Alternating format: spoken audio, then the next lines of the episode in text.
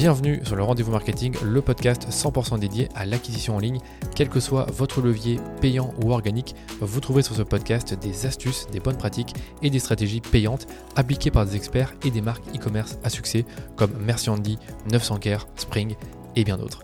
Et quant à moi, je me charge de tout dégrossir avec mes invités ou en solo afin que vous puissiez mettre en pratique ces conseils et ces stratégies dans votre business. Mais attention, dans le digital, ce qui était vrai aujourd'hui ne le sera peut-être plus demain, alors abonnez-vous à ce podcast pour rester constamment à jour. Ce podcast est rendu possible par DHS Digital qui est une agence d'acquisition multilevier experte des plateformes Facebook et Google que j'ai fondée pour accompagner les marques jeunes ou établies à accélérer leur croissance. Et pour y arriver, on a développé une approche holistique de la publicité qui combine media buying, testing créa et conseils stratégiques pour l'e-commerce. Alors si vous cherchez justement à diminuer vos coûts d'acquisition ou scaler vos campagnes, rendez-vous sur dhsdigital.eu pour m'en dire plus sur votre business. Je vous souhaite un bon épisode. Aujourd'hui, je vous retrouve pour un format d'épisode que vous aimez beaucoup sur le podcast, les tests qu'on réalise pour nos clients sur Facebook, Google et Pinterest Ads. Donc pour l'occasion, je vous ai sélectionné 5 tests qu'on a menés pour nos clients cet été et qui me semblaient être particulièrement intéressants à vous partager. On a au total 3 tests d'audience, donc comme quoi on peut encore faire des belles choses avec les audiences sur Facebook contrairement à ce qu'on dit. On a un test de paramétrage avec Advantage Plus Shopping que vous devez normalement connaître et un test créatif assez simple à réaliser si vous êtes en manque de créa. Le premier test que je veux partager est un test d'audience, donc les Google Analytics. Donc pour vous donner du contexte, on travaille avec euh, ce client depuis plus de 3 ans et on cherchait des nouvelles idées d'audience parce qu'on avait testé beaucoup de choses sur le compte. Et justement, bah, pour ce compte, hein, je vais vous donner un peu le contexte. On avait la campagne d'acquisition principale qui était perte de vitesse avec un ROS qui était en baisse sur les mois d'avril et de mai. Donc pour euh, vous donner des chiffres, on avait un ROS de 1,98 sur le mois d'avril et 1,39 sur le mois de mai, contre 3,63 en février et 2,15 en mars.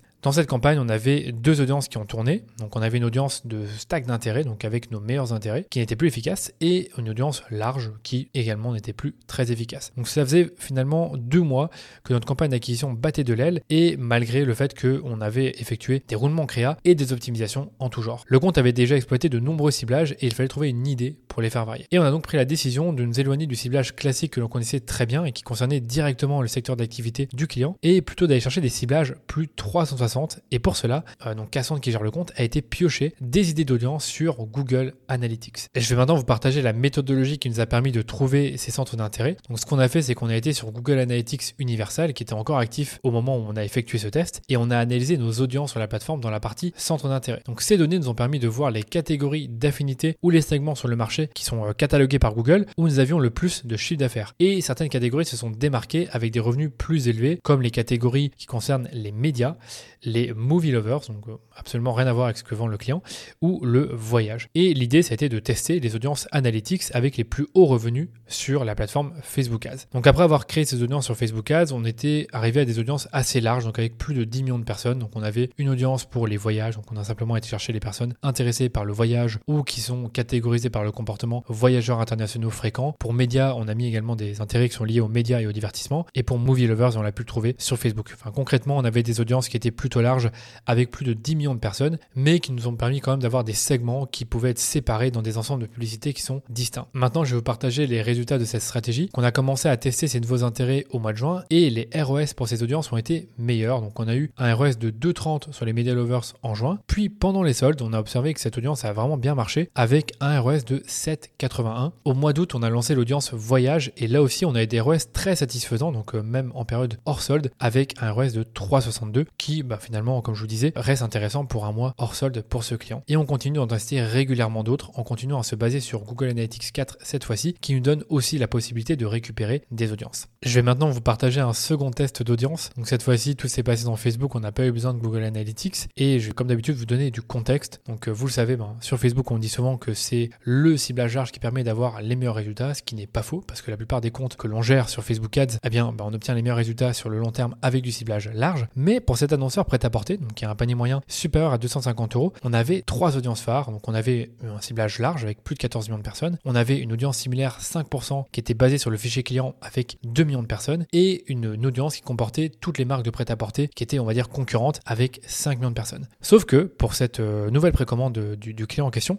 on décide de se challenger un peu à la demande du client et de tester plusieurs typologies d'audience au travers d'une campagne de test en plus de notre stack d'audience habituelle. Donc je vais vous partager comme d'habitude la méthode qu'on emploie pour réaliser ce test. Donc ce qu'on a fait, c'est qu'on a créé une campagne de test en Nebio, donc une campagne à part qui n'est pas la même que la campagne principale où on avait nos meilleures audiences. Et je vais partager maintenant les audiences qu'on a testées sur une période de 6 semaines. Donc première audience, c'était un intérêt pour le golf. Deuxième audience, un intérêt pour le yoga et le bien-être. Troisième audience, un intérêt pour les voyages. Quatrième audience, un intérêt pour la mode éthique. Cinquième audience, un intérêt pour les architectes et les photographes. Donc toutes ces audiences-là, en fait, c'est des audiences que le, client nous avait dit, bah tiens, nous on pense vraiment que ça peut marcher pour notre client cible parce que bah, il s'intéresse justement au voyage, au yoga, à la mode éthique. Euh, souvent, c'est des architectes ou des photographes. Hein. Bref, vous avez compris.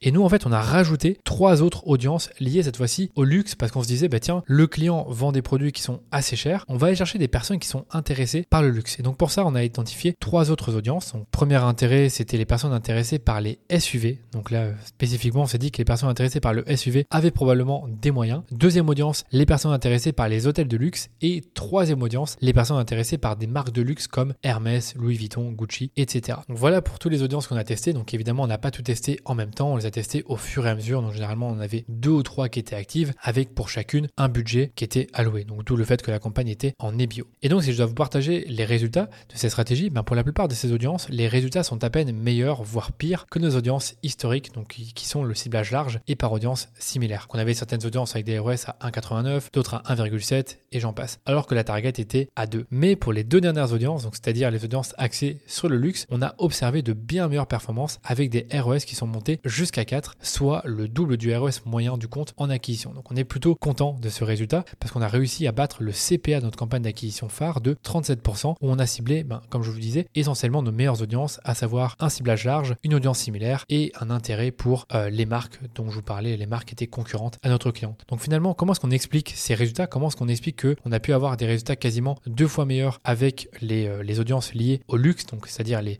hôtels de luxe et les marques de luxe Eh bien parce que notre client cible des personnes ayant un pouvoir d'achat plus élevé, parce que leur gamme de prêt-à-porter s'adresse à une clientèle plus aisée. Et donc le choix de cibler les personnes intéressées par le luxe, donc via différentes catégories, donc on a vu les vêtements, les hôtels ou les voitures avec les SUV, faisait donc sens pour nous. Et de mon côté, quand j'ai fait une analyse plus approfondie de la performance, j'ai pu observer que certaines audiences étaient d'ailleurs bien plus larges que d'autres. On avait certaines qui étaient à 1 million de personnes et d'autres qui étaient à 8 millions de personnes. Et donc quand j'ai regardé finalement qu'est-ce qui a été celle qui a le mieux fonctionné, eh bien c'était les femmes intéressées par les hôtels de luxe et on avait une taille d'audience à 4 millions de personnes. Ce qui veut dire simplement qu'il n'y a pas vraiment de, corrélation entre la taille de l'audience et la performance. Par ce test qui a été réalisé par, par Elisabetta Speranza, donc notre agence, je vais vous montrer qu'optimiser votre ciblage peut encore vous permettre d'améliorer vos performances. Et pour information, on a également testé une campagne Advantage Plus Shopping avec nos meilleurs créatifs, comme vous le savez, et celle-ci a généré un CPA de 89 euros et un ROS de 2,89, ce qui reste en dessous donc du ROS qu'on a pu obtenir avec les audiences du luxe. Alors est-ce que c'était un coup de chance? C'est dur à dire, mais ce que je peux vous dire, c'est que encore aujourd'hui, vous pouvez aller chercher des meilleures performances en allant tester d'autres segments d'audience que vous n'aviez pas forcément testé auparavant. Et n'ayez pas peur non plus, comme je vous le disais, de d'affiner un peu plus l'audience. Je dis pas qu'il faut avoir des audiences qui sont très petites en taille, mais d'aller peut-être chercher des audiences à 1, 2, 3, 4 millions de personnes afin de voir si vous avez des meilleurs résultats qu'avec des audiences plus larges. Et on termine euh, les tests sur les audiences avec un dernier test pour les audiences en retargeting. Donc c'est pour un autre client qui est assez dépendant du retargeting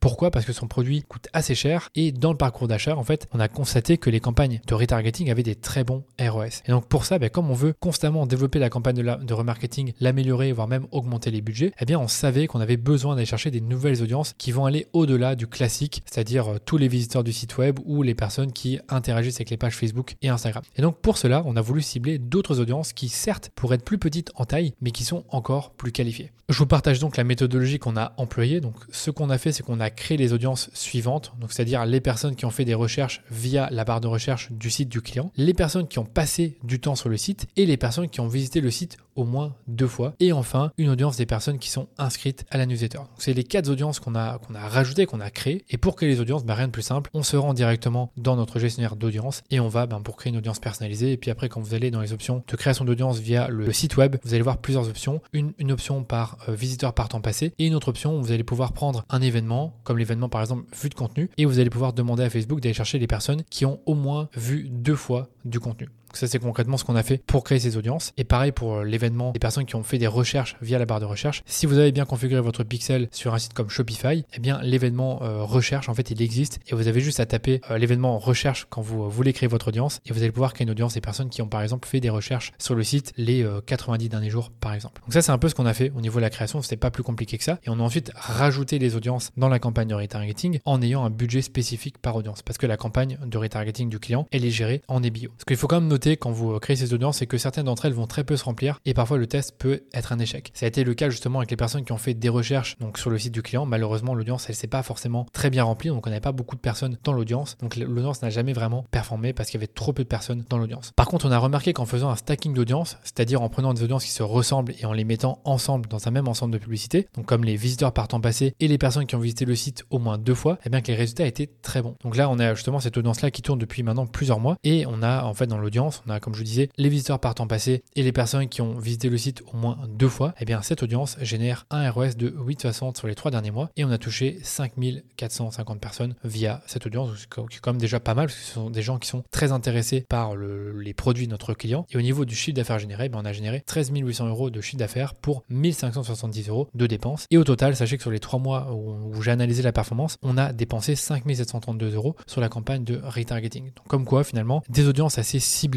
comme celles que j'ai pu, euh, les deux que j'ai pu présenter, eh bien permettent à la fois d'avoir des résultats et permettent aussi à Facebook d'aller chercher du volume dans les conversions. Je donne également les résultats qu'on a obtenus pour les inscrits à la newsletter, donc une autre audience qu'on a pu rajouter dans la campagne de retargeting. Et eh bien pour cette audience, on a obtenu 60 achats à 15,30€ sur les trois derniers mois. On a dépensé 917 euros et on a généré 9200 euros de chiffre d'affaires, ce qui nous donne un ROS de 10, donc encore meilleur que sur les, les, audiences que je vous ai partagées auparavant. Ce qui montre encore une fois qu'il est possible de développer une campagne de retargeting de manière horizontale en rajoutant de nouvelles audiences qui cette fois-ci vont être peut-être un peu plus qualifiées, mais qui peuvent avoir un très bon potentiel de conversion. Il faut noter que les budgets sur ce genre d'audience ne peuvent pas être trop élevés, car la répétition peut vite devenir élevée, étant donné qu'il y a peu de personnes dans ces audiences. Donc si vous pilotez votre retargeting en EBO comme on vous le conseille, faites attention à bien surveiller la répétition sur ces nouvelles audiences. Généralement, nous on essaye de rester en dessous de 4 ou 5 sur 7 jours au niveau de la répétition. Il me reste deux tests à vous présenter pour ce podcast. Donc on a un premier test de paramétrage avec Advantage Plus Shopping qu'on a testé en retargeting. C'était en fait la question qu'on se posait pour un client dans la literie, c'est est-ce que Advantage Plus Shopping peut devenir une campagne de retargeting dédiée pour ce compte publicitaire? Pour ce client, on avait constaté que les campagnes Advantage Plus Shopping avaient une efficacité bien supérieure aux campagnes classiques de conversion. Je vous donne l'exemple pour euh, une gamme de produits matelas adultes. Pour cette gamme de produits, on avait une campagne de conversion classique, manuelle, donc avec euh, les différentes audiences qu'on peut tester. Euh, ça peut être des audiences similaires, des intérêts, etc. Et eh bien, pour cette campagne-là, on avait un CPA à 415 euros pour 5400 euros de dépenses. Quand on a testé Advantage Plus Shopping, on a constaté très vite qu'elle était bien meilleure parce qu'on a eu un CPA de 225 euros pour 6600 euros de dépenses. On a donc doucement migré toutes les campagnes qui étaient euh, en conversion manuelle en Advantage Plus Shopping pour les gammes de produits que l'on met en avant pour ce client. Comme je vous le disais, on s'est demandé si on peut faire la même chose pour nos campagnes de retargeting et c'est ce qu'on a fait et je vais vous expliquer comment on s'y est pris.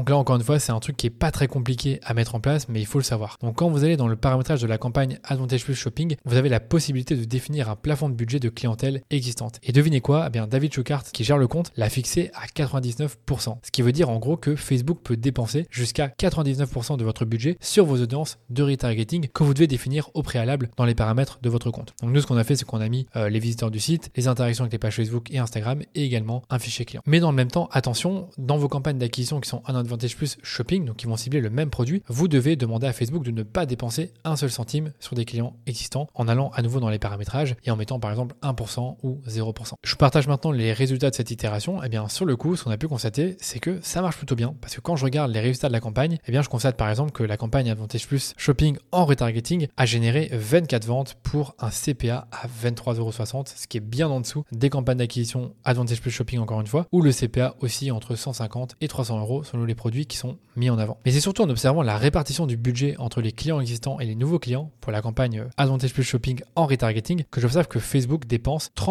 du budget sur les audiences de retargeting. Donc là, il n'investit pas non plus 99% comme on lui demandait, mais il investit au moins 30%. Et justement, bah, ce sont ces audiences qui génèrent tous les achats sur la campagne. Donc là, malheureusement, vous voyez pas ma capture d'écran, mais concrètement, on a dépensé 173 euros sur les clients existants et on a généré 24 achats. Et sur les nouveaux clients, on a dépensé 392 euros. Donc ça, on peut pas le contrôler. Et on a généré zéro achat. Donc en tous les cas, je trouve ça intéressant parce qu'on a à la fois cherché des, des nouveaux clients sans forcément qu'ils aient converti et on a été chercher les clients existants avec la campagne de retargeting en Advantage Plus Shopping et on a eu des achats à 7 euros pour les clients existants et en moyenne sur la campagne, on est à 23,60 euros comme je vous le disais. Et si je vais encore plus loin, que je compare la campagne de retargeting en Advantage Plus Shopping et que je la compare à notre campagne de retargeting historique, eh bien j'observe une différence de 90 euros sur le CPA. C'est-à-dire qu'on a notre CPA à 23,60 euros en Advantage Plus Shopping Retargeting contre 113 euros sur la campagne de retargeting classique. Donc pour l'instant, c'était une stratégie assez gagnante sur ce compte puisqu'elle nous permet d'être encore plus rentable sur du retargeting. Et je termine ce podcast par un dernier test qu'on a mis en place qui est un test de déclinaison créa. Donc quand on pense à décliner une publicité, on pense généralement à faire varier le format,